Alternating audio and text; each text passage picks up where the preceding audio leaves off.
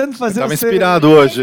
Ele tá tentando fazer você comercial. Não fica a ver navios, gente. vou, vou olha só. casa, vou levar pra casa. Fique a ver navios. Entra no site dos armadores e vê lá o naviozinho operando com Traffic. né, Mari? Teus e Tons. Sejam muito bem-vindos a mais um episódio do Teus e Tons, o podcast que visa simplificar a forma como a gente debate o mercado de comércio exterior aqui no Brasil e no mundo. Hoje nós vamos falar sobre portos.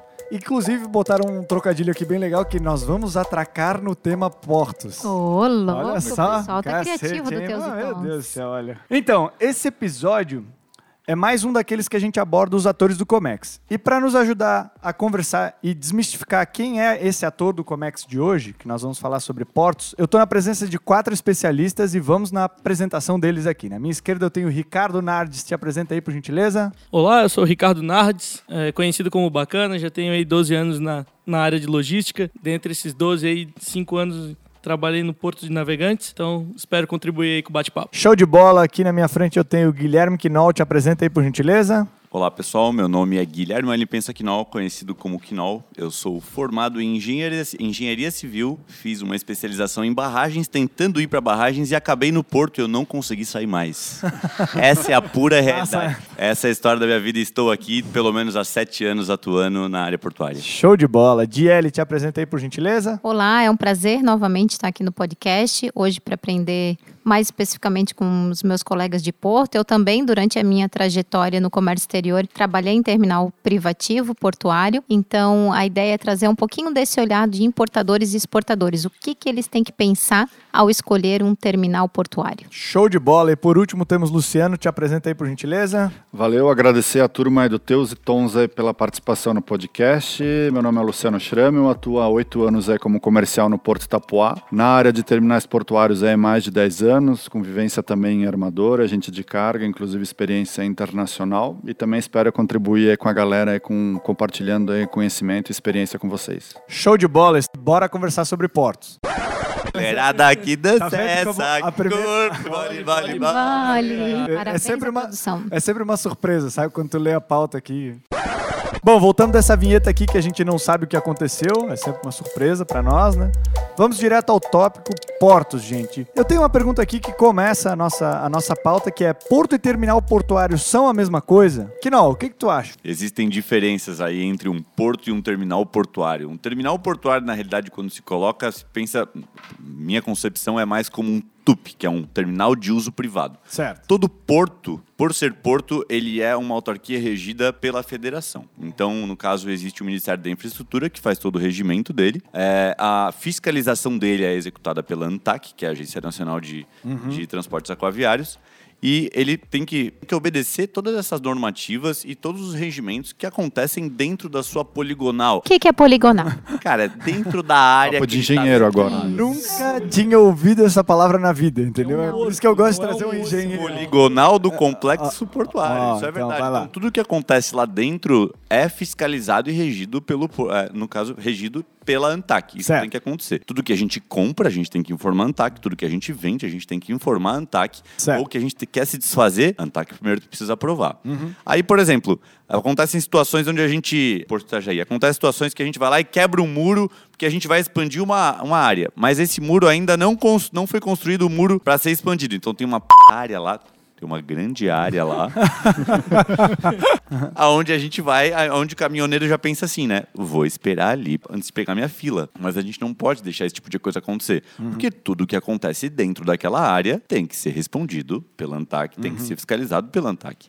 Então a gente sofre muito com esse tipo de coisa. Mas isso é a diferença entre o terminal de uso privado, que é o TUP, e o porto. Porto é sempre público, o terminal de uso privado parte privada. A própria lei dos portos, que ela veio recentemente em 2013, ela abordou bastante as diferenças delas, inclusive deu algumas atribuições novas ao TUP, que é uma coisa muito interessante. É que, na verdade, assim, até, né, que não, o, o porto, ele pode é, autorizar uma empresa privada a operá-lo, Isso mesmo. né? E daí ela passa a se tornar um terminal único privativo. Então, Isso. claro, a gente sabe que tem que ter capacidade operacional para isso, tem uma série de pontos. Certo. Mas os portos, eles podem autorizar que uma empresa faça toda a parte de, de operacionalização e tenha uma receita com base nisso, para que tenha mais produtividade, enfim, tem N fatores para isso, que a gente sabe que tem vários portos aqui do Brasil que funcionam assim. Tem até, Luciano, uma pergunta simples, assim. Lá no Porto de Santos não é só um terminal que opera, certo? Não, então, entrando nesse gancho aí lá com Santos, é um exemplo, exemplo clássico, né, de, da diferença de porto e do, de terminais portuários, né? Então, complementando aí que os colegas já falaram, né, o porto, vamos dizer assim, é a instituição né, que, que segrega, que controla né, os, os terminais portuários. E Santos é isso mesmo, né? Todo mundo fala Porto de Santos, mas na verdade você tem o Porto de Santos com vários terminais é, portuários, né? Bem conhecidos esses. Uhum. É, Santos Brasil, Embraport, BTP, enfim. Então é, fica o Porto mesmo como mais como uma instituição e os terminais portuários mesmo como os que o que tocam aí a, na operação. E até se a gente olhar em Santos, né, que a gente fala, ah, Santos tem a maior movimentação do Brasil. Na verdade, a gente fala de Santos como soma de todos os terminais que operam lá no Porto de Santos, né? Então a gente tem so, o Santos representa tanto somando todos eles. E Exatamente. em Itajaí também a gente tem os terminais, né? Terminais, é na, terminal de navegantes, terminal de Itajaí, tem um terminal de carga granel, tem terminal terminal trocadeiro. Então tem vários terminais dentro do complexo de Itajaí, que é o complexo portuário. Tem, um, tem uma. É, é, essas definições que a gente vai procurando e vai tentando achar, ela, elas realmente são cada vez mais complexas, porque a gente está tentando dar nome aí, como o Kinal trouxe a parte do TUP, etc., que veio com a, com a lei dos portos aí nova. Mas basicamente é o porto é o local ali, aquela, aquela, aquela conexão entre o mar e a terra, aquela, aquele bacia canal, aquela bacia canal. de evolução e etc. e tal. E o terminal é onde é operado esse tipo de coisa que o Porto oferece, né? Que é a atracação tipo do navio. de coisa que o Porto oferece. É. Tem uma definição, é, como eu acabo fazendo muitas notas técnicas, tem uma definição que eu gostei muito quando eu escutei, é, que eu li num livro chamado Maritime Economics, então fica a dica aí para os acadêmicos, tá? Livro de 2019, terceira edição, uh, que coloca o seguinte, que ela define que o porto é a área geográfica onde os navios são trazidos ao longo de terra para carregamentos e descarregamentos de carga. Simples Por assim. definição, simples assim principal, aí outras definições de outros autores que eu acho que é muito necessário de se entender assim, sobre a definição de um porto. Qual é a principal função de um porto? É servir como um elo entre, a cadeia de, entre as cadeias de transporte. Então, o porto por si só, ele não é nada. Ele, ele é. precisa de algo que esteja vindo e algo que esteja saindo. Ah, vou construir um porto lá Barra Velha. Então você precisa de toda a conexão do elo para que, consiga, que isso consiga se fazer acontecer. Uhum. O, o, porto ele não deixa de ser apenas uma parte na cadeia. Nós não, não, não somos assim, o maior, o mais importante é uma parte, é uma funcional parte. e importante como todos. Show de bola. Uma das perguntas também que fica é sempre essa parte de portos públicos e privados, né? Quando uma, uma pessoa, um acadêmico de comércio exterior, ele vai buscar sobre isso, já tem muito material, discussão e diferenças entre, entre esses dois tipos, vamos chamar assim de classificações, né? Apesar de que não é uma classificação em si. Qual que é a grande diferença disso aí? O, bom, tem que pegar um pouco na parte histórica disso. Lá no início, lá, pensa que a gente tinha portos, é, e não existia um regimento sobre eles. Esse regimento foi evoluindo com o passar do tempo que as cargas foram evoluindo, todos os operadores marítimos foram evoluindo. E aí, é, todos, todo, todo esse regimento foi feito pela, pelo próprio Ministério da Infraestrutura, na época não existia, possivelmente a gente está falando de Brasil República. Isso foi é, crescendo e foi se detalhando toda essa parte de regimento, diretrizes, o que podia fazer e o que não podia, mas todos os portos eles foram colocados como públicos. Certo. A partir desse momento, um porto público ele pode receber carga de um ou mais operadores, GL já comentou. Porém, outras empresas que começaram a crescer e se destacar no mercado, elas também tinham a necessidade de mandar ou receber cargas. Então começou a, a, a criar-se portos, no caso terminais, uhum. Pra, só para fazer essa movimentação interna.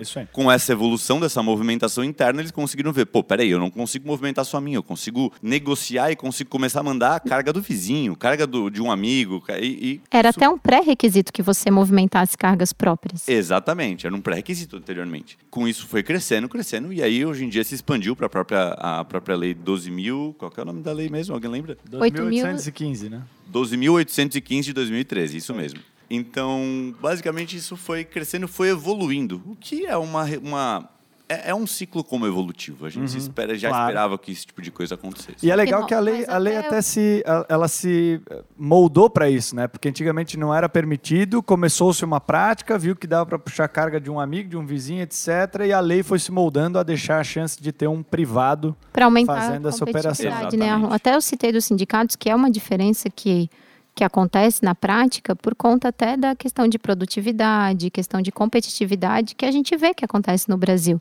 A gente vê a questão de greves também. Uhum. Então, na- nessa análise entre o privado e o público no Brasil, eu acredito que isso pesa bastante. É, é, pegando o gan- o gancho aí do público privado, né? Quem está começando agora, né? Basicamente, o público é dinheiro público, né? Um porto público. E privado realmente vai ser dinheiro, é, infraestrutura da iniciativa privada mesmo, né? Então, básica, por si só, já, já Era tem essa, é, basicamente essa é a definição, né? Com a lei dos portos, enfim, 2013, a, a União, enfim, permitiu que a iniciativa privada pudesse a, explorar essas é, áreas privadas, né? Mas a, a a diferença é bem grande, né, Luciano? Nessa questão, por exemplo, eles podem fazer as mesmas coisas, eles têm as mesmas regras, vocês sabem disso não? Depende. Depende se está dentro da poligonal do porto organizado, aquela área, aquela linha imaginária, tá, pessoal? Sim. se está dentro do porto, do- da, da poligonal do porto organizado ou não. A lei, ela basicamente, é, como vocês colocaram, ela trouxe a modernização dos portos brasileiros com o objetivo de modernizá-los, reduzindo a participação pública e aumentando a participação privada.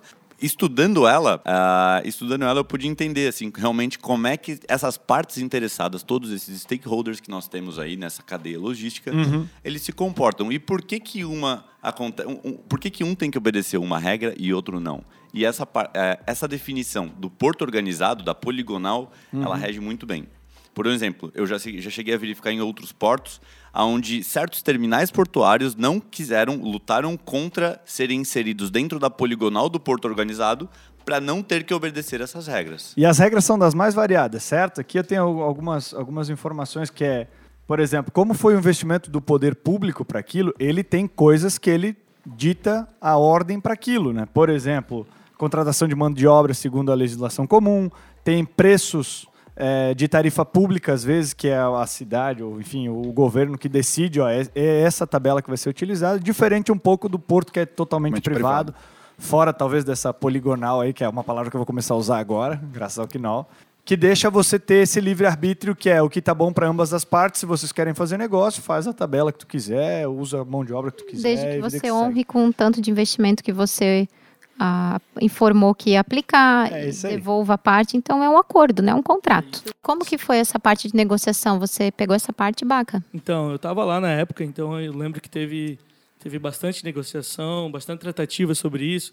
Tiveram que contratar uma parte de mão de obra do Ogmo, então hoje eu não sei como é que está exatamente, mas não é um negócio tão fácil, né? Então é briga em legislação, eles Entendi. É, exato. Lá na Portonave, até onde eu sei, até nesse momento, ou em alguns outros terminais, isso deve acontecer também, é o seguinte, aonde foi pega a- o, o porto, o próprio porto, nos berços, ele tenta avançar o máximo possível que ele pode, sem entrar na, na poligonal, para que ele possa exercer com a mão de obra própria, né? E ele não precisa... Que traz um pouco mais de competitividade, querendo ou não. É, eu tinha comentado, aproveitando o gancho ali para exemplificar novamente a questão de Santos, né? A- se vocês pegarem aí essa, essa molecada que é- gosta de fuçar na internet, né? Pegar lá a estatística ANTAC, né? Da movimentação dos contêineres nos portos, vocês vão ver lá que Santos, né? Bem destacado em primeiro, obviamente, né? Bastante terminais, concentrador de cargas aí o estado, maior PIB aí do Brasil. E aí vem a sequência ali dos portos, inclusive Santa Catarina, os portos aqui de Santa Catarina muito bem colocados ali, acho que entre os seis primeiros estão os três aí catarinenses de contêineres. E ali no meio você vê a Embraport, né? Daí quando a gente vê esse gráfico, a primeira pergunta que vem, por que, que a Embraport não está junto no, no volume de Santos, né? Porque ela está fora do, do porto organizado. Nós ali em Itapuá, como porto 100% privado, é um grande diferencial a questão da mão de obra própria, tá? Entendi. Quando a gente fala dessa mão de obra, né, dessa mão de obra existente hoje né, por legislação, que no caso a gente está falando dos trabalhadores, eh, dos trabalhadores avulsos portuários, né? dos- Certo. E esses trabalhadores eles têm a sua carga de especialidade, mas porém eles têm legislações as quais eles têm que cumprir. Certo. E tem carga, tem, existem pisos salariais os quais têm que acontecer. Eles têm limitações, querendo ou não, né? Tem Regidas pela também. lei que até inibem competitividade. Exatamente. E não só competitividade, mas também o, o próprio. Ele- existe uma, uma certa parte que vai acaba afetando o operacional. Uhum. Porque se você tem se você tem um número de TPAs ali, né, de, eh, de trabalhadores portuários avulsos ali, que estão trabalhando, trabalhando, você tem 60 e você precisa de 100, você como operador está operando ali dentro da poligonal, numa área pública, mas você precisa de 100, ou precisa de um, de um, de um trabalhador treinado em uma, um, um Coisa específica. específico, isso, em um tipo de trabalho, um tipo de descarga específica, Nesse caso, você consegue contratar pessoas de fora. É, ou às vezes você acaba ficando preso naquela limitação que ele tem para você exercer. Entendi. Não necessariamente isso é uma regra, é uma, é uma coisa que acaba sendo acordo entre, entre portos e entre os próprios trabalhadores ou o próprio Ogman, né? Isso acaba acontecendo. E, na É, verdade, o- o, que, tem, o que, que define, É brutal. o que a gente tem que analisar nesse ponto, até para avaliar, não o que é certo, o que é errado, é o público, é o privado, existe N razões para privatizar ou não, né? É a produtividade. É isso aí. Então, a gente está falando aqui de produtividade, está falando de receita, Eficiência. eficiência. Então, é isso que vai determinar se os seus portos públicos conseguem atingir isso de alguma forma, através da mão de obra que eles dispõem e tudo mais, ok. Mas como cliente, é, como importador e exportador, é isso que deve ser levado em consideração ao escolher um porto público, um porto privado, quem administra o quê, é a produtividade. Quem que vai entregar a carga, né? Seja para o cliente ou para o operador do navio, né? Apesar de que a, a ANTAC também está só esclarecendo que, apesar de sermos um porto 100% privado, mas a ANTAC fiscaliza tanto o público quanto Claro. o privado. Exatamente, Até- né? ela regulamenta. Exatamente, é, não é porque ah, eu tenho um porto privado, eu faço o que eu quero, ninguém está olhando nada e Quem dera. não é assim, né? Então a ANTAC ela, ela fiscaliza, né, tanto o público quanto o privado, enfim, é, mais obviamente na questão operacional, na eficiência, é, produtividade, né, que na ponta vai resultar em em menor custo para o usuário, né? Para o importador, exportador, para o armador, né? Que é um grande usuário do terminal. Então isso tudo reflete na, na ponta lá que é menor custo para o usuário. Mas é legal deixar claro que, tipo, dentre esses portos, os cinco, seis primeiros aí, tem porto público e tem porto privado, tá? Isso não tem afetado grande parte do, do tipo de competitividade ou de mas, movimentação. Mas se você pegar o ranking ANTAC, você vai ver que nas primeiras posições é, quase todos são privados. É mesmo? quase É. todos É, são. a gente tem Santos em primeiro Ou lugar. concessão, né? Ou concessão para iniciativa privada. Que o porto é, É, pri- assim, público, Público, mas passou para iniciativa privada tocar. mas também segue aquelas regras que deveriam seguir um porto público total, certo? Ou não? Depende. Depende de novo? Vambora. Depende. E aí? Depende do acordo feito, depende do tipo de acordo de arrendamento, do o tipo de acordo de arrendamento feito para fazer essa operação portuária no local. Entendi. Então, a- a- puxando o gancho, assim, não fazendo uma defesa, mas é um, é um fato a ser considerado, é que esses trabalhadores, por mais que eles tenham sua classe, são respeitados, às vezes causam problemas em certos lugares, às vezes não, muitas vezes eles acabam trazendo soluções, eu já cheguei a Claro. ver, ti- eu já cheguei a assim, presenciar esse tipo de coisa. É, há de se, há de se considerar a, a capacidade ou a carga de. Como é que eu posso dizer? A carga de experiência que eles têm. Muitos deles ali têm muita experiência nessa parte, então eles podem vir a treinar outras pessoas, Com podem vir a certeza. capacitar outras pessoas. Não estou dizendo que eles vão ficar para sempre ou que o X vai ficar para sempre, mas a gente tem que usar sempre o melhor de cada um para Claro. alcançar a produtividade que a própria Jerry colocou. É, é- é o fato, é o ponto importante aí. E a gente falou bastante aí da ANTAC e ficou essa dúvida de quem que regula os portos hoje no Brasil, assim. É um só, é a ANTAC? O que, que, que acontece nesse mundo aí? Antac é o cara.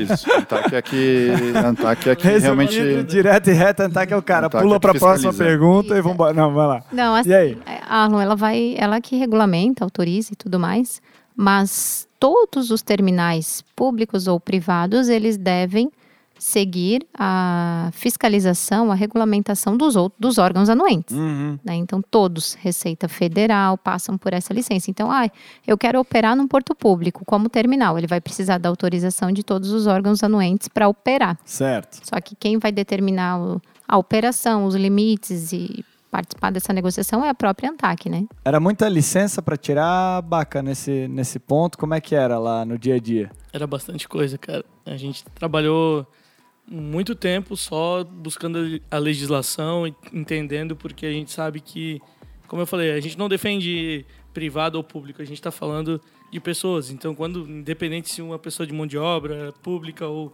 a gente quer botar lá dentro para trabalhar, para fazer o melhor, e às vezes a gente esbarrava na legislação que não deixava ou no acordo. Então, assim, para conseguir tirar tudo, conseguir é, regulamentação para movimentar carga, para fazer, para contratar gente e tudo mais. É uma burocracia grande que tem que ser bem estudada, porque é um acordo bem complicado. Eu tenho uma informação aqui que eu achei bem legal, que é assim, ó.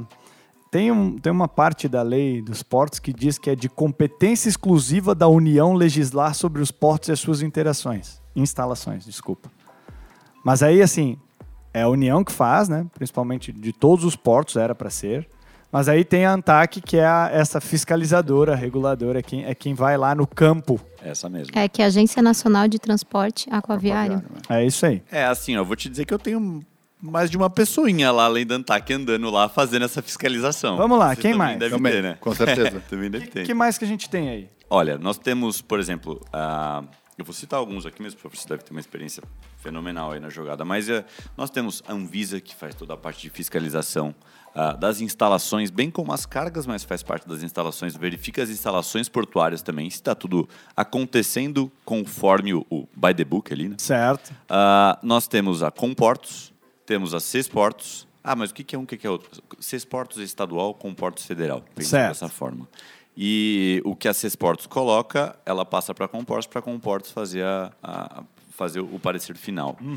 Ah, nós temos a Receita Federal, que é um outro é uma outra parte interessada bem bem pesada e muito importante que a gente tem que fazer toda a E bem argumentação atuante, né? bem atuante exatamente Ah, Ministério da Agricultura. Ministério, ah, o mapa. Mapa, mapa. e aí? Mapa não, não- É, eles são fundamentais na cadeia, né? A questão de regulamentação ali das cargas, né? A questão da madeira, aí você tem o mapa vegetal, o mapa animal, né? Mas Receita, Anvisa, esses são os três principais aí pilares, né? Dessa, dos intervenientes ali dos portos.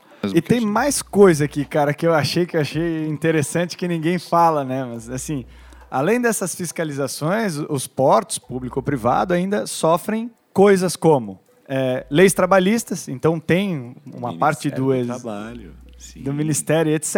Leis ambientais, como o CONAMA, e IBAMA e outras coisas, além, enfim. Tem regulamento aduaneiro, que é o obrigatório e que acaba regulando coisas dentro de portos e outras áreas.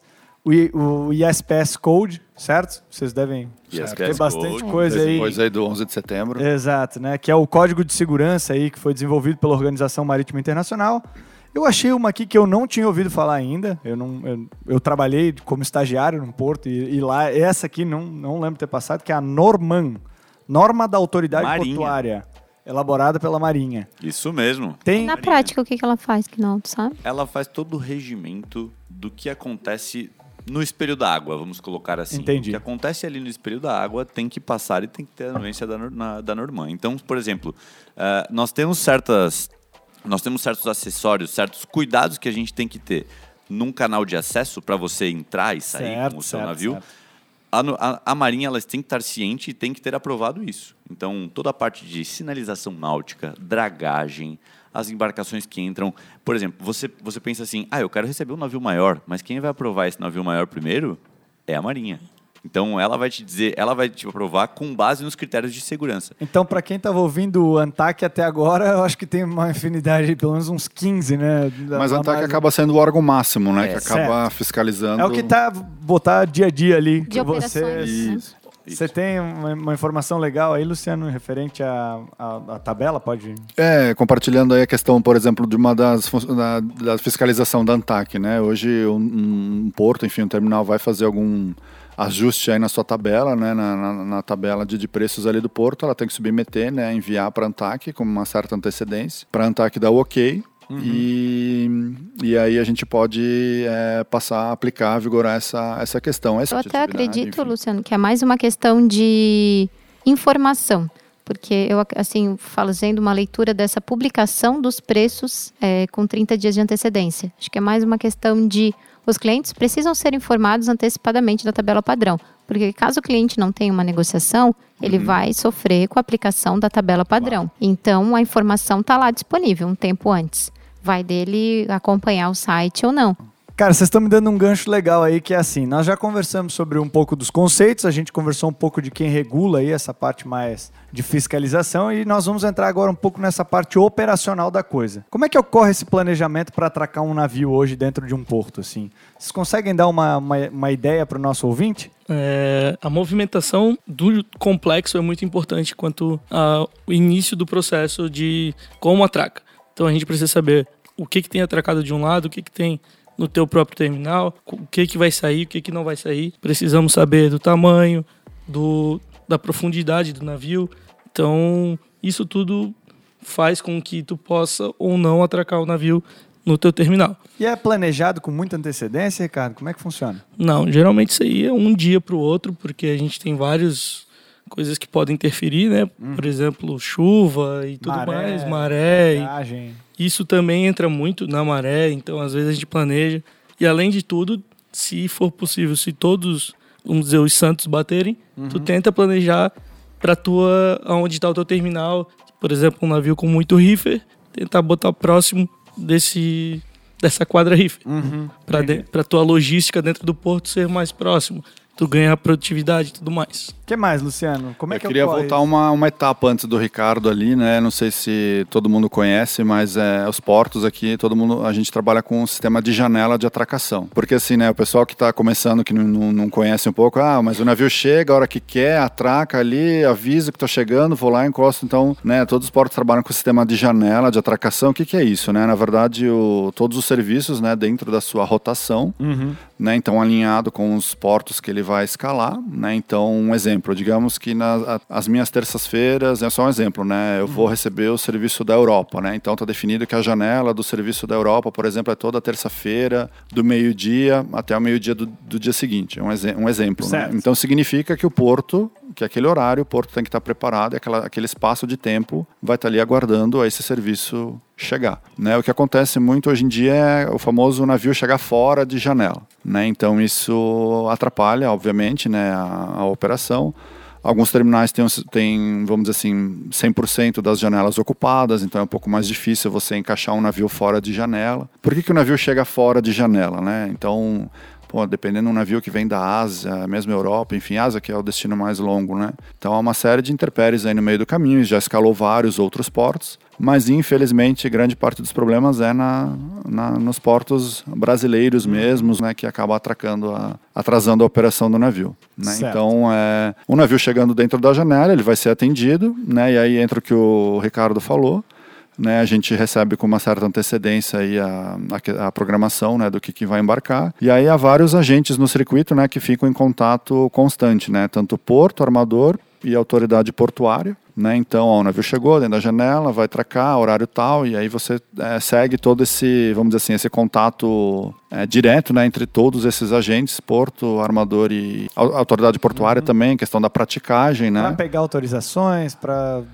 Na verdade, solicitar é, autorização, por exemplo, a janela já tá, já, já é dele, né? Já está definido. Se ele chega fora de janela, e aí, aí sim ele fica sujeito a um, a um encaixe, né? Vamos dizer assim. E ele fica sujeito a você não, não poder mais receber e ele ter que omitir também, né?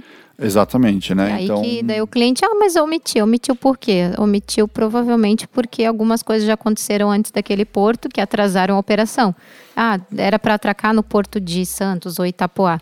Ah, não atrasou. É culpa daquele porto? Não. É culpa do que foi acontecendo ao longo Ao do longo da- trajeto. isso, ao longo da A rotação ser- do navio, e isso. Ao longo da rotação do navio, a não ser que ah, deu um problema naquele porto específico, né? Uma máquina não pôde operar e tudo mais. Mas é bem difícil, né, Luciano? bem Geralmente é porque a trajetória já foi complexa. ele já vem com um atraso no Atraso. schedule, né? Você Na, na- já, na já tem programação. essa informação com uma a certa gente já recebe com uma certa antecedência. Agora é um, é um, é um momento bem, vai esse ano, uma informação bem é, é nova, né, pra gente. Aí o ano do, né, 2020 a gente está vivendo o Covid, né. Houve já situações de navios e armadores, né. É, tipicamente a Anvisa faz a inspeção no primeiro porto de entrada ou último de saída, que normalmente é Santos. Né? Então, se é detectada uma pessoa com um sintoma de Covid, esse, esse navio fica quar- 14 dias em quarentena boiando Meu lá. Deus Então, imagina como é que fica o schedule né, do navio, tendo que ficar lá cumprindo 14 dias é, esperando. Então, com certeza vai omitir né, portos aí até botar ele na, na rotação correta novamente. Por que nós, não? Nós temos embarcações aí que chegam e ninguém de terra pode ter contato com a embarcação que chegou. Para não contaminar a embarcação, para todo mundo ficar lá seguro. Entendi. Então, E, Luciano, o seguinte, ele, ele tem custo se ele chegar fora da janela? Essa atracação ela é mais custosa para o armador? Depende do motivo? Como é que funciona? A atracação em si não. O, o grande problema para o armador né, que se ele chegar fora da janela, né, digamos que ele chegou seis horas atrasado. Se eu tiver condições de, de operar seis horas a mais esse navio, ok, né, mas se ele chegou seis horas atrasado, ele perdeu seis horas de produção naquele navio e o próximo navio da janela estiver dentro da janela, ele tem que sair e eu tenho que atender o navio da janela. A prioridade é sempre o navio da janela. De repente não dá para completar a operação. Não dá para completar, que é o nosso famoso cut and run, né? Quem está no, no mercado é quando há o corte de carga, porque o navio não conseguiu é, performar toda a programação, porque ele, ele ficou menos tempo na sua janela. Ou, por exemplo, só também complementando, é, ele pode ter que ficar boiando, esperando, ah, daqui a oito horas eu consigo te atender. Mas aí ele já pensa no próximo porto, pô, ali eu tenho uma movimentação pequena e lá tem uma movimentação grande. Então, É um ele tem que começar cascata, a fazer é. um, É. um cálculo para ver se vale a pena atracar ou se vai para outra. Há sempre uma interação muito grande né, entre terminal, o armador, para sempre tentar receber, né? Porque é importante ressaltar também que a omissão ela é, ela é custosa para o armador também, né? Porque ele vai ter que Claro. vai ter que descarregar esses contêineres em outro porto, vai ter que fazer o transbordo, então é tudo custo, né? Então assim, ah, o armador omitiu, né? Mas assim, a omissão é um em último caso, né? Então não é uma E decisão atrapalha muito não só essa parte de custo, mas desse relacionamento com o cliente, aquilo que foi acordado e etc. entre o Exatamente. armador e o Todo o próprio cliente. planejamento claro. né, da própria receita do armador. E imagina, a gente acha descarregando importação, mas também tem a exportação. Uhum. Tudo isso é custo para todo mundo. É, uma coisa que é, é muito interessante, é muito, é muito relevante para ser colocado é o seguinte: a gente às vezes coloca que ah, alguém tá chegando atrasado, a culpa é de tal pessoa, né? Sai apontando o dedo, né? Super fácil apontar a janela do apontar o dedo. Mas às vezes o- a pessoa, o armador, não conseguiu embarcar porque a barra tá fechada. É isso aí. E aí? A barra tá fechada. O que acontece? Vai custar mais caro para mim? Não vai custar mais caro para mim? Essa é uma questão muito importante. O que acontece aqui, aqui no porto é o seguinte: se a barra, se, se houve uma impraticabilidade de barra, seja ela parcial ou total, a janela do navio, dependendo do tamanho dele, ele, ela é interrompida e o navio tem que ficar lá na parte externa. Assim que retorna, assim que retoma a, a praticabilidade da barra para aquele porte de navio, se foi um fechamento parcial, ele tem uma preferência de atracação. Que então legal. a janela dele é a primeira, ele é o primeiro que vai entrar, mesmo que tenha outros na janela, ele é o primeiro que vai entrar. Mas é muito legal tu ter comentado isso para o cliente, operador ou para quem está começando no comércio exterior, que esse tipo de coisa, como omissão, como esse atraso, etc., não é vantagem para ninguém, né? No fim das contas, eu acho que ninguém torce Ninguém sai por isso, ganhando, é. ninguém sai ganhando, não é, não tem ninguém que fala assim, cara, levei vantagem. É, é Agora, se gostoso. tu, se tu conversar com os armadores, agora, agora melhorou, mas recentemente estava com muito problema em Buenos Aires, questão de greve, enfim. Então, assim, todos os navios estavam com problema lá. Né? Então, estavam saindo com atraso lá, bastante atraso de lá, e acabava comprometendo o schedule aqui nos portos seguintes, né? Os portos aqui do Brasil. E aí é efeito cascata, né? Não adianta.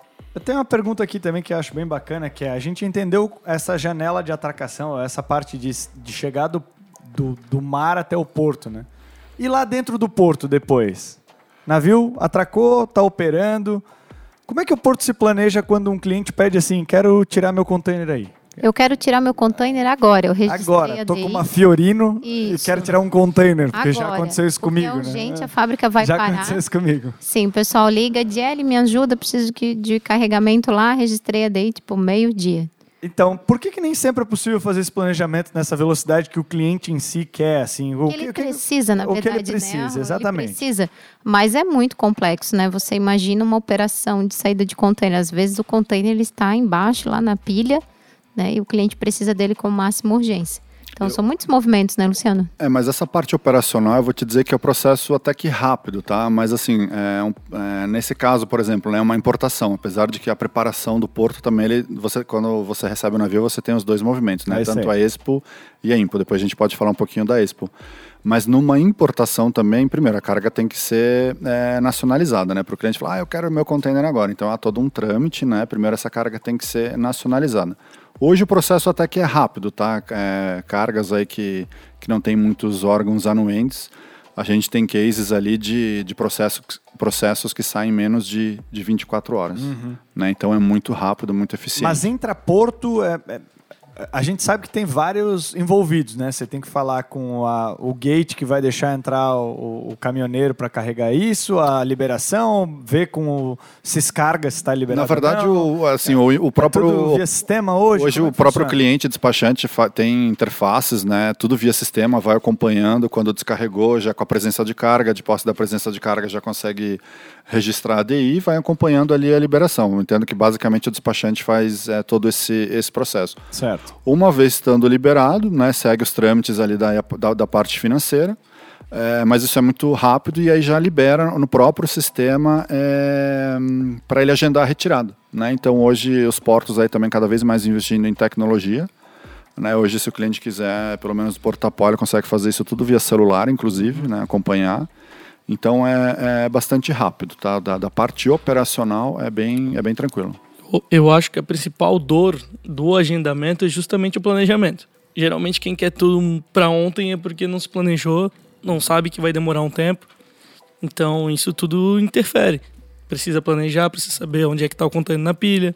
Então, além disso tudo, a gente tem também dias que o movimento está maior e dias que o movimento está menor. Certo. Então, se tem um navio de exportação operando, por exemplo, o que vai operar, e o porto já está socado de caminhão, não tem como entrar alguém para descarregar agora mais um, mais um. Depende de equipamento, depende de pessoas, depende de muita gente.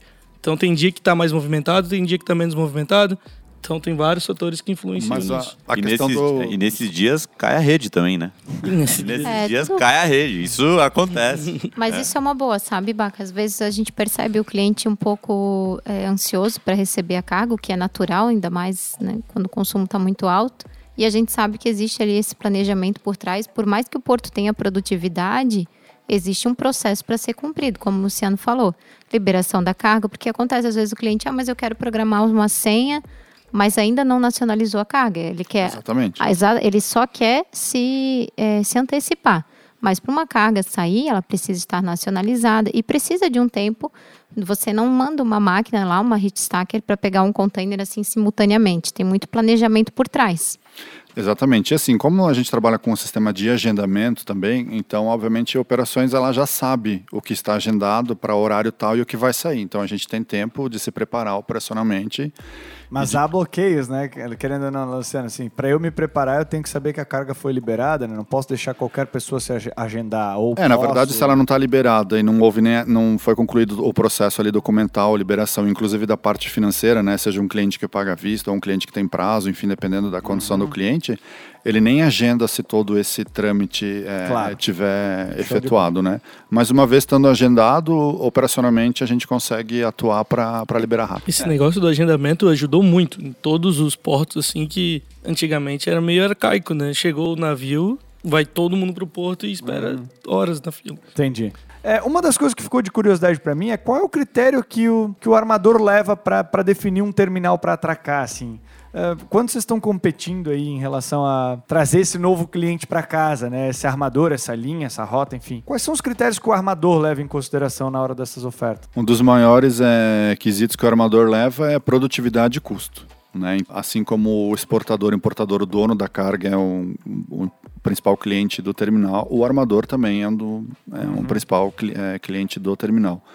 Então a gente, o armador também avalia muito essa questão, né, de produtividade. O que o armador quer é produtividade e custo, né? Ele Custo. quer que o navio, o sonho, do, é, o desejo do armador é, o navio fique o menor tempo possível com o menor custo possível, né? Então tudo isso leva, ele leva em conta. E por isso que, que não, uma das coisas que me chama a atenção, que a gente até estava conversando aqui antes, é que a- o- os terminais eles leem uns tipos de KPIs, uns tipos de, de, de, de performance bem altas, até tipo o tempo que o caminhão que vai tirar uma carga vai deixar uma carga fica nas ruas dentro do porto. É avaliado isso. É para isso, é para é pra usar isso não só como essa medida de performance, mas também como uma, um- uma forma de convencer o armador a vir operar no teu, no teu terminal? Não só isso. É, é, é uma forma de produtividade, como também da gente poder planejar o próprio terminal, né? Então, esses, todos esses indicadores do caminhão, desde o container que vai sair do, do, do navio, desde o navio que está lá fora, vamos começar por Certo. isso, né? O navio que está lá fora, ele sinalizou a entrada dele na janela dele para ele poder entrar, do container descer dele para dentro do terminal. Ele está lá dentro do terminal para poder sair. Tudo- todos esses tempos são contabilizados. São indicadores que contam aí pra. São indicadores que contam. O nosso objetivo é sempre reduzir isso. Sempre, a gente sempre quer lutar para reduzir esse tipo de coisa. Além de preço, além de dessa. Posso, posso complementar Claro, só o vamos lá, negócio dos, dos. KPIs ali? Claro. Um dos KPIs que o armador sempre fala bastante é o MPH, né? Não sei se todos conhecem, é o Move Per Hour. Uhum. né? Então, é quantos containers hora eu consigo movimentar. Então, é isso que o armador quer, realmente o máximo de movimento container é, por hora. Significa que ele vai, é, a operação dele vai ser rápido, né? E isso que tu comentou ali do, do tempo né, de permanência dos caminhões, é, a gente chama de truck cycle, né? O tempo que o, entre o caminhão chegar ali nos gates, é, fazer a transação de gate, descarregar o container e sair. né? Então, na verdade, a gente trabalha para tanto armador, os equipamentos, é giro, né? Giro rápido, eficiência, né? Caminhão parado é custo, navio parado é custo, os equipamentos portuários, né? Parado, mão de obra parada é custo, né? Então, a, a, a programação, todo o planejamento ali é feito para otimizar é, equipamento, mão de obra, né? Com o menor tempo possível. Aí que Voltamos ao assunto de que é ruim, atrasar é ruim para todo mundo. É, e aí que vem a questão de por que privatizar. Então, para um porto, muitas vezes é mais importante. Ele não tem condições de, de bancar tudo isso e nem expertise para operacionalizar. Ele abre a concessão para que para ter maior competitividade para aquela região, para fazer o porto operar é, operar com 100% do que ele poderia de- ter de receita, né? Recebendo É. outros armadores. Esse é um fato bem importante na realidade, porque se você analisar, anteriormente, antigamente os portos eles faziam a operação, né? Só que foi visto que o, o know-how do porto em si não é a operação. O operador portuário ele tem ele, ele tem no seu core business É uma isso aí. atuação muito melhor. Então é, eu vejo muitos muitos terminais portuários que estão buscando privatização, estão buscando essa desestatização, né? Em busca desse dessa melhoria, em busca dessa melhoria dessa maior produtividade para cada um fazer exatamente o que sabe fazer. É isso aí. E atrair os armadores, o serviço, já presenciei. É, tem um um ano f- também eles fazem bid. Uhum. Então, os portos fazem a oferta para os armadores de como que eles vão, do que eles podem oferecer de produtividade, enfim.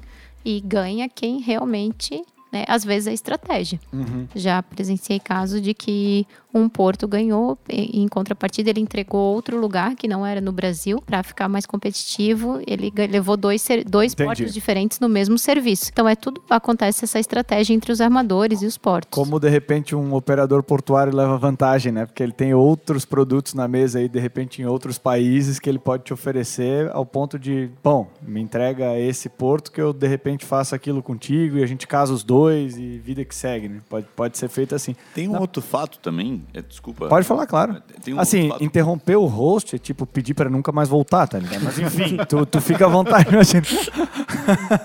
Vai lá, tô brincando, toca o pau.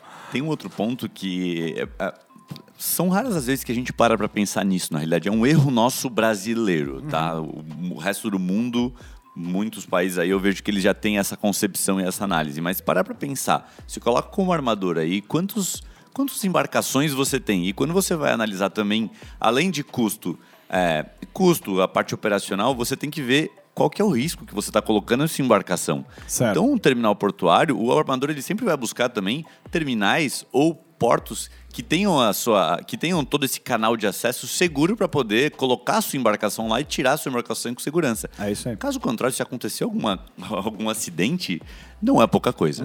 Até assim, Knol, é, isso justifica o, todo o empenho que aconteceu para a bacia de evolução do complexo de portuário de Itajaí Navegantes.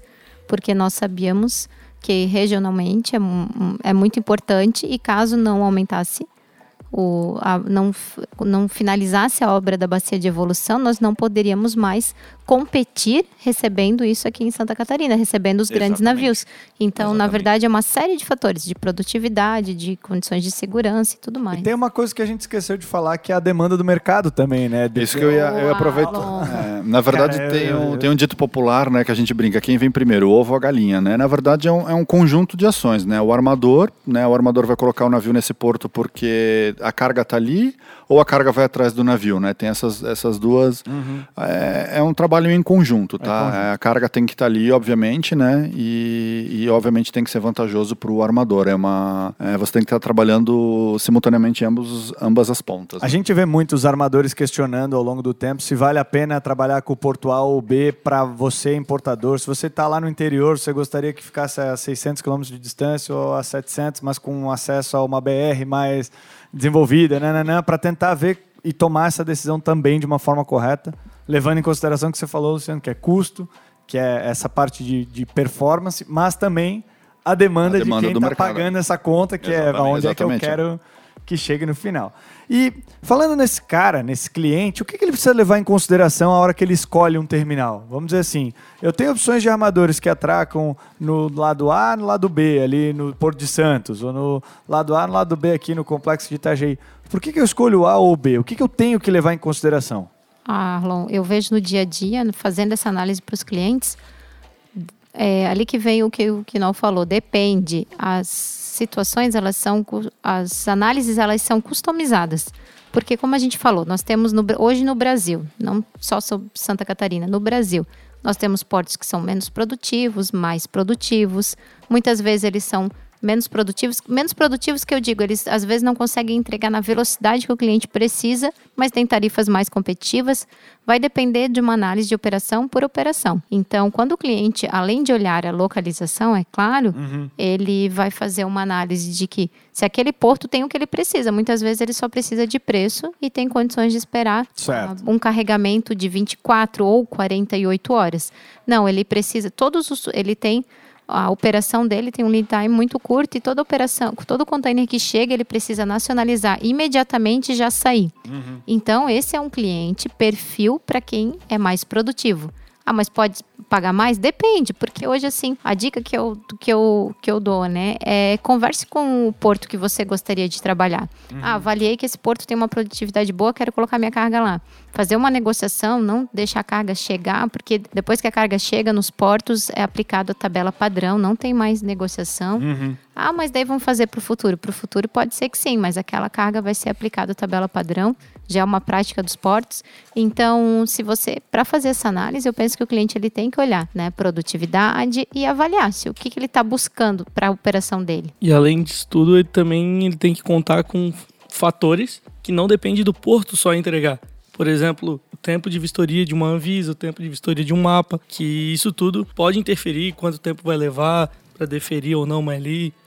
Um- depende muito de desses outros órgãos que às vezes não está na competência do porto mesmo trabalhar e tentar melhorar, porque é federal. Então, Essa vistoria de alguma coisa específica da carga, tipo mapa, Anvisa? Exato, acho coisas? que o vinho agora está sofrendo bastante com isso. Uhum. Então tem cargas paradas aí há 30, 40 dias, porque o pessoal não libera. Então isso complica bastante Foge também. do controle, né? O que É, o cliente mas- ele tem que ter no radar é o preço que isso, a- o conhecimento de que isso pode custar mais, né? Então, vai na análise dele. Embora hoje no Brasil ainda essa seleção de para onde que vai o processo, tanto da Anvisa como a APA, é feita a nível nacional, né?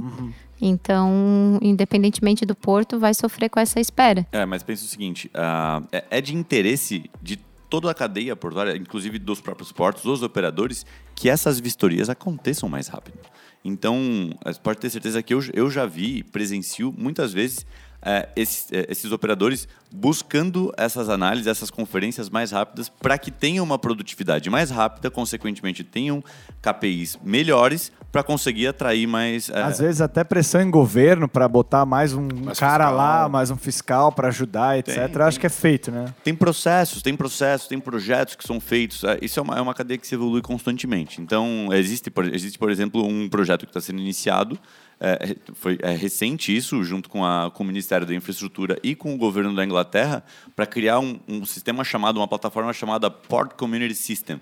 Então, isso é uma coisa que está crescendo e está sendo, e tá, e tá sendo colocado, e com auxílio até e incentivo da própria Ministério da Infraestrutura, para para tornar isso mais rápido, para tornar toda essa, essa viabili- e viabilizar isso de uma forma mais rápida. Show de bola. Eu acho que do que vocês falaram aí ficou mais como preço, né, a própria tabela de armazenagem, etc., a eficiência de que esse porto pode te entregar e a tal da proximidade perto da onde está a sua carga, o seu CD, a sua empresa. É enfim. uma análise, né? É uma análise- é, exatamente. Às vezes um porto muito próximo de você não tem a mesma competitividade do que um longe. Mas como que está o transporte rodoviário para lá? Como que está a disponibilidade de caminhões, de transportadoras? Essa E competitividade. eu acho que até como um todo, né? Porque, por exemplo, existem benefícios fiscais de importação e exportação em cada estado que você tem que levar em consideração. Daí não é só o terminal, é será que essa engenharia do meu processo inteiro de importação e exportação vale mais a pena por aqui ou por lá? Por esse terminal A ou B? Por esse estado A ou B? É assim mais ou menos que funciona, certo? Quem tá começando se assusta, mas é isso aí mesmo. E é por isso que cada vez mais se aproximar de especialistas. Ou ouvir os teus tons, Ou resolve, tá? ouvir os teus tons. ouvindo o nosso podcast aí que você vai aprender bastante. Exatamente. Show de bola. Gente, ahn, eu queria pular para uma pergunta que a gente ouve bastante no dia a dia e ouve bastante, principalmente, até fazendo um paralelo com os aeroportos, é bem comum, que é essa parte de hubs. É, que- Como é que a gente conceitualiza esse hub aí? Qual é o impacto disso no dia a dia, no nosso mercado? Quem consegue me ajudar? Posso, posso começar? Bora, vamos lá. Legal. É, ali no nosso porto, por exemplo, né, acho que todos aqui na, na mesa, enfim, conhecem um pouco da história. é, sempre foi dito, né, ah, o, o- porto veio pra, com esse perfil de hub, né? é, o Brasil, diferentemente de, de, de países desenvolvidos como a Europa, a China, ainda um dos poucos portos que o navio vem e, e pinga basicamente praticamente todos os portos, ainda faz a descida e a subida. É né? Você vai na Europa, são três hubs. Você vai na China também, meia dúzia de Quatro, hubs, depois é tudo, tudo feeder. Né? É isso. Então é. Para quem não sabe, feeder são navios de menores portes que levam aí, vai, pode levar de 10 containers até uns 50, assim, vai. É, navio feeder é, a gente chama aqui no Brasil de a, Ou a nossa cabotagem, cabotagem né? que pode levar que mais. cresceu bastante, né? aí. Hoje E vai você crescer mais ainda, E vai, né? é, e vai crescer cada vez mais. A gente já tem navios é, de, de cabotagem com 6, 8 mil. Teus? É, bastante. Legal, Vem crescendo ótimo, bastante. ótimo. Principalmente depois da, da greve ali do- dos caminhões, né? É um modal que vem, vem crescendo bastante. O próprio governo tem, tem, Tem incentivado, isso, tem é, incentivado, tem criando. Tem, existe um projeto Só- de lei, BR do Mar, que, É isso aí. que vem para entrar com isso. Então, Só que até diferente do longo, hoje o longo curso ele tem que encerrar, né? A gente não, ainda não tem essa utilização de hubs. Então hoje o longo curso ele tem que encerrar num porto no Brasil, diferente até do que acontece de você, ah, engata num feeder, mas ainda é a mesma operação no Brasil, não.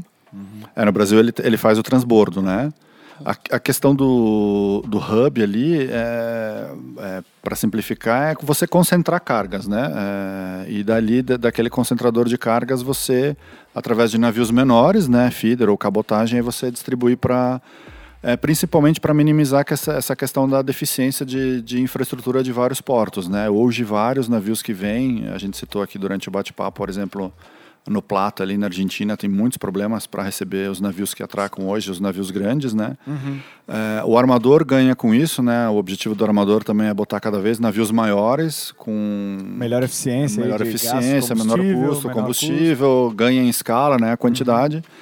Então são poucos os portos hoje que teriam condições de, eh, de se tornar hub, né? Mas é uma tendência que que talvez foi eh, não desacelerado um pouco assim, vamos dizer assim, com o fator econômico, né, do Brasil aí dos últimos anos, esse ano também mas que lá fora já é bem comum, mas que a gente acredita que ele vá, vá, vá voltar né, nessa, nessa questão aí. Cara, com uma extensão como o Brasil, eu acho que estava na hora já de a gente começar a operar assim, né? Porque querendo ou não, assim, eu, eu, eu morei na China e posso dizer o que eu vivi lá, que eram, existem uns quatro, cinco hubs na China. E o conceito é bem básico, é assim, vamos concentrar carga de portos menores dentro de um porto e sair com um navio grande, cheio, para aquele destino, porque senão nós vamos ter que fazer uma logística muito louca. É cada porto pequeno tem que conectar com um outro porto fora da China, por exemplo.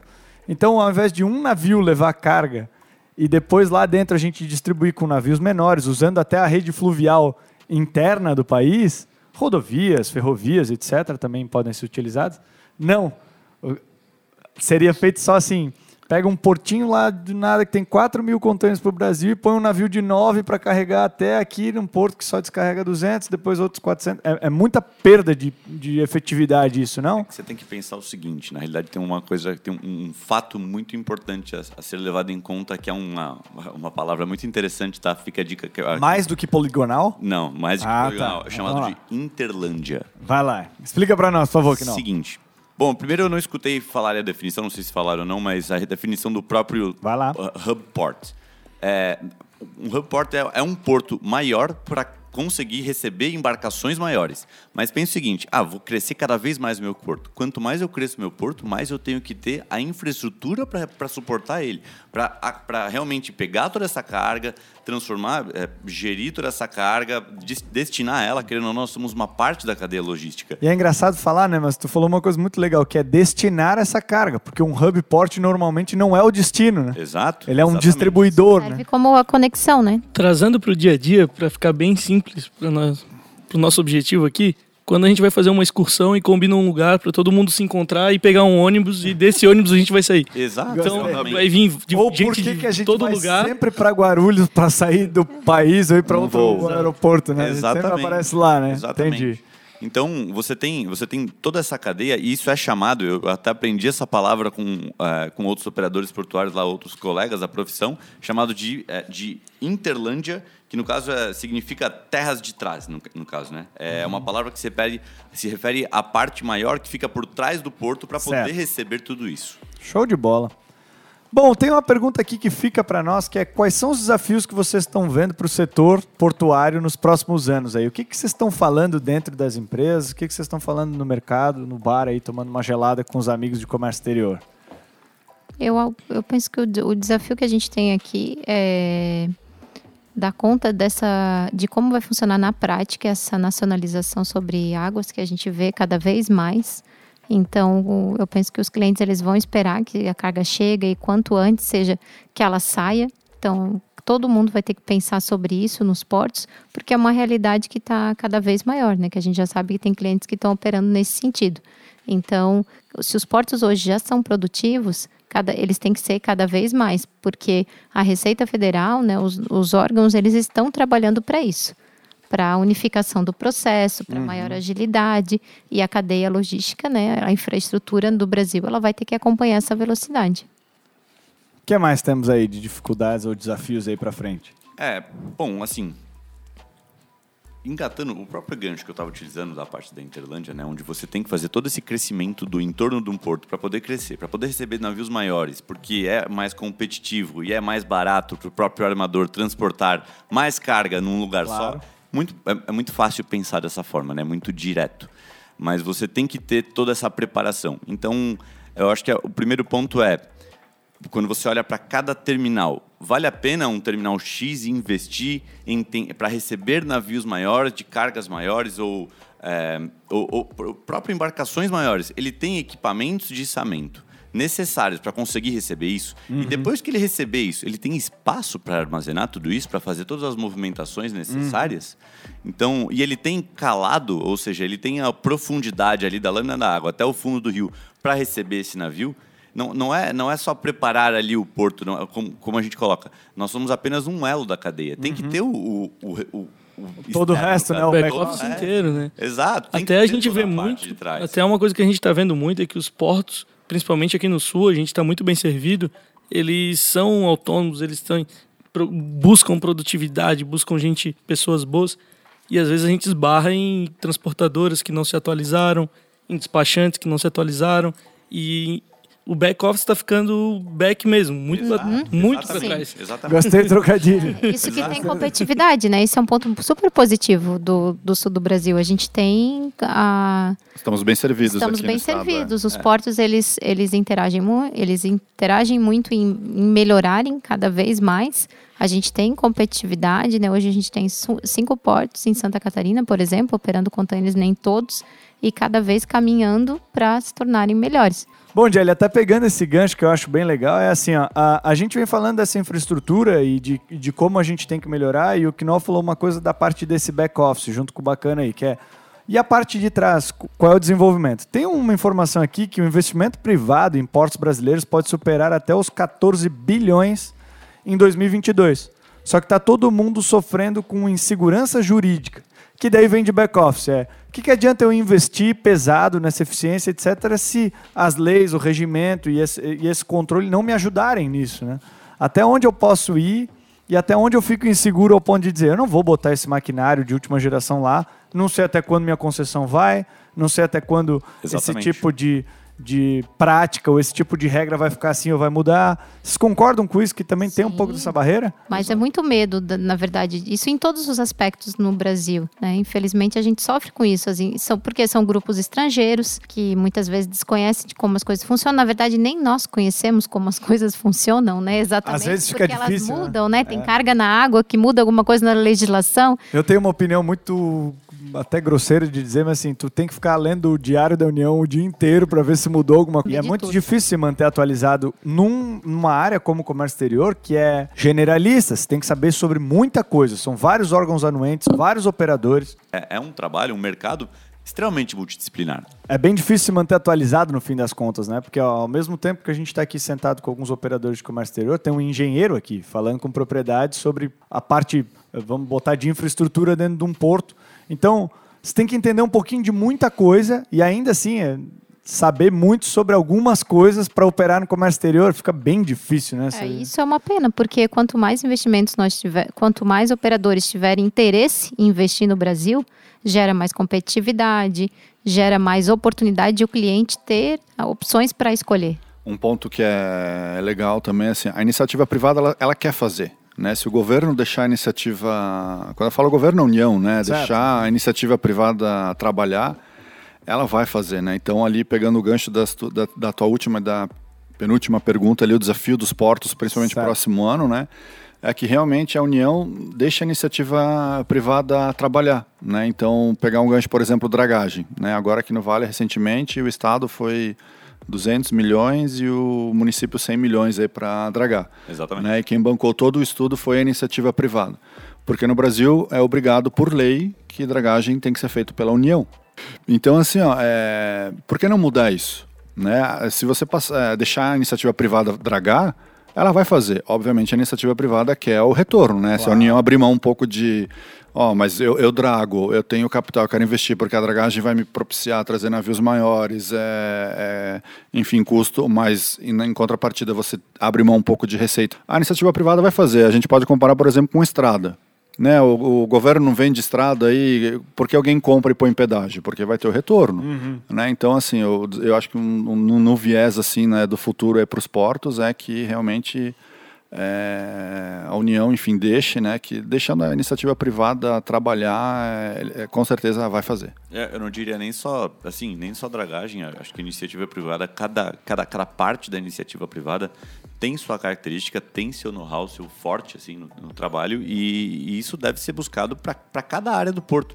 O porto em si não é apenas um local, um lugar onde o, o navio atraca. A gente uhum. tem toda a parte de sinalização náutica, tanto de canal externo quanto de canal interno. Existe bacia de evolução. Existem outros terminais a montante, se for um, um porto estuário, uhum. se for um porto externo. Por exemplo, a gente co conversa muito sobre a parte de crescimento do porto, né? E me perguntam muito sobre, sobre ah, mas para um porto crescer, e para crescer mais, eu filho, falo, gente, para crescer mais, você ter que crescer lá para fora do oceano. Você faz um braço lá fora, nem já existem outros portos, claro, né? Offshores, e pronto, vai crescer mais, vai crescer à vontade, cresce sem limite uhum. aí, já liga até a África, já, já faz tudo já acontecer, já. Faz uma roupa. O dinheiro. É, cara. O engenheiro, engenheiro, engenheiro. vai pra China possível, trabalhar assim. É possível, cara. Uhum. Só preciso de dinheiro, eu fico dizendo é. assim. Então. É, é, mas é, exatamente, eu concordo plenamente. Acho que a iniciativa privada, cada parte tem o seu know-how, tem que fazer acontecer. E, e na cadeia toda, né? Porque o porto ele é a ponta da logística, né? Então, às vezes, a gente se depara com algumas situações de há vários gargalos na cadeia, né? Mas a ponta sempre é o terminal, né? Então, há todo uma, um gargalo atrás, né? Seja até na produção, no envio, na retirada, que acaba gargalando na, no é porto, que é o que é a ponta da cadeia. Né? Que é um pouquinho mais burocrático do que as outras áreas, querendo ou não, porque a gente está falando sobre o nosso comércio exterior. Eu não vou chamar de comércio exterior, mas sobre a nossa hegemonia local, assim, de daqui para frente é alguma coisa externa. Então a gente tem que tomar cuidado nessa entrada e nessa saída de coisa. Então ela realmente é um pouco mais burocrática, burocrática do que coisas internas, movimentos internos que às vezes é só uma troca de papéis, às vezes é um ok. E, e, e, não tem que seguir uma, uma regra mundial para alguma coisa. e é importante, essa questão da segurança jurídica é fundamental atrair, atrair, mais investimento, novos players, né? A competitividade ela é saudável, Com né? certeza. O usuário vai ter o poder de escolha, então é, Na verdade, o, o importador, exportador, o armador, enfim, é, só tem. Todos só tem a ganhar com isso, né? Show de bola. Gente, para finalizar, eu tenho uma última pergunta que eu gosto de fazer em todo podcast, que é: se o nosso ouvinte não prestou atenção em nada do que a gente falou até aqui, porque está dirigindo, fazendo uma coisa, estacionou o carro ali na frente da empresa, o que, que a gente pode deixar de dica para ele em relação a portos, a esse ator do comércio exterior, para ele levar e já utilizar daqui para frente? Eu penso que o cliente ele tem que ter conhecimento de como que está operando aquele porto, como a gente falou, a questão de produtividade. Ah, está me atendendo, uma questão de produtividade, mas hum, dá para negociar um pouquinho aí a tabela, se dá para conversar com o seu comercial, tenha uma pessoa de referência dentro daquele terminal para ajudar você a encontrar as melhores alternativas. Então, eu acho que a comunicação ela tem que ser boa com, com os portos. Então, tanto o importador quanto o exportador, ele deve ter uma boa comunicação para ter o melhor atendimento. Show de bola, e aí? Eu diria, faço das, das palavras da Diele a minha, mas eu, eu, eu penso o seguinte, é, você vai, você vai mandar lavar o seu carro em qualquer lugar? Você não vai mandar lavar o seu carro em qualquer lugar. Você vai mandar lavar onde você sabe que vão cuidar. E, tem, e depende também do preciosismo que você dá para o seu carro que é o seu bem material ali que está colocando. Não estou dizendo que eu sou uma pessoa bem materialista, mas pense o seguinte: o cliente ele quer cuidar da carga dele. Com então certeza. ele vai ter que mandar a carga dele para um porto ou para um terminal portuário que sabe que, que ele sabe que vai cuidar da carga. Se ele está trabalhando com celulose, ele tem que cuidar muito da carga, porque qualquer gota de água que caia na carga dele, ele está perdendo a carga. É isso aí. Então, é, tem que olhar todo esse, esse, esse background, tem que fazer essa pesquisa, tem que fazer esse contato com o seu, com o seu tanto com o seu armador como com o seu operador, para ver se isso está sendo cuidado. E, assim, o que eu colocaria para uma pessoa que não escutou nada desse podcast que você colocou, né? Eu diria que um porto, ele, ele é uma estrutura e uma entidade extremamente multidisciplinar, onde a gente não tem que entender apenas de cadeia logística, mas a gente tem que entender a- também a parte de infraestrutura, a parte de ondas, correntes, toda essa parte para poder cuidar, porque no fundo, no fundo, a gente quer melhorar a produtividade do barquinho que entra, que deixa um container, que pega outro container e que sai, ou com passageiros. Show de bola. É isso aí. E eu acho que também serviu para desmistificar um pouco aquele negócio que a culpa é sempre do porto, que eles que atrasam, eles que fazem isso, eles não fazem porque não querem. Então tem um planejamento, tem um back-office desde a saída do container do navio, da entrada. Então tem bastante coisa que acontece ali dentro, bastante órgãos anuentes que interferem. E eu acho que é isso importante. Show de bola. Luciano, É, eu finalizar. embaixo o que meus colegas falaram, mas eu queria me dirigir talvez um pouco mais para o público que é essa garotada que está chegando agora no Comex, né? Até porque acho que todos nós aqui já passamos por isso, mas mas assim, sejam curiosos, enfim, é, hoje todos os terminais aí tem, tem site, vários termos que foram abordados aqui vão estar lá, né, vários termos, tabela. Ah, eu queria, cara, escutei essa palavra aqui, vou lá fuçar no site. Hoje em dia essa molecada também é muito ligeira nisso, É né? A tabela é pública, né, A tabela é Luciano? pública, tem várias informações lá, tem um webcam, o cara consegue ver o navio operando, alguns equipamentos portuários. Então, assim, sejam curiosos e, e é isso aí, se realmente você não viu Ah, e eu quero falar um ponto aqui. Se quiser visitar, entre em contato com Teus e Tons, que a gente pode organizar uma visita técnica. Show de bola. Isso aí. Gente, fechando o podcast aqui, eu espero que vocês tenham conseguido receber esse carregamento de informações úteis e de qualidade aí. Não fica aí a ver navios, eu tô gostando muito, cara. O que, que foi isso, Robson? Foi- que isso? Isso é coisa tua, né, você tá Binho? tentando fazer Tava você... inspirado hoje. Ele tá tentando fazer você comercial, não fica a ver navios, gente. vou, vou olha essa pra só. casa, vou levar pra casa. Fique a ver navios, entra no site dos armadores e vê lá o naviozinho operando com Marine webcams, Traffic. né? Marine Traffic, enfim. Não, brincadeiras à parte, cara. Ajude a gente a levar o conteúdo do Teus e Tons aí pra frente, pra todos os cantos aí do Brasil. Se você não sabe como, é simples. Segue a gente no YouTube, no Spotify, compartilha esses conteúdos nas suas redes sociais e bora simplificar o Comex aí. Gostaria de agradecer muito a presença de vocês, obrigado. Eu acho que o conteúdo ficou de ótima qualidade. Valeu, um abraço, até mais.